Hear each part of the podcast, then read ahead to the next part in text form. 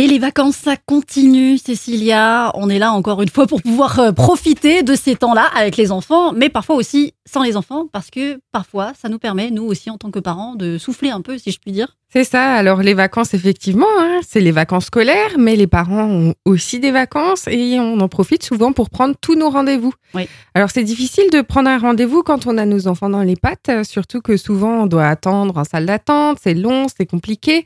On ne peut pas les emmener, donc euh, il faut vraiment pas culpabiliser quand on prend un rendez-vous, que ce soit chez le coiffeur, que ce soit chez le médecin, de faire garder nos enfants.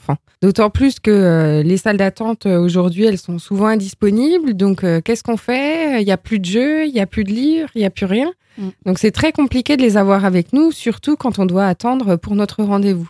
Donc l'idéal, effectivement, même pendant nos vacances, c'est on se prend une journée, on fixe tous nos rendez-vous, et comme ça, on peut passer une bonne journée tranquille, recharger nos batteries pour être d'attaque avec nos petits marmots. Mm. Bah oui, parce que c'est juste essentiel, je crois aussi, de se dire qu'il est temps de prendre du temps aussi pour soi. Voilà. Et on est plus disposé aussi pour les enfants, du coup. C'est ça. On recharge nos batteries et du coup, on est en forme pour le soir, pour les reprendre et pour euh, accéder à toutes leurs demandes.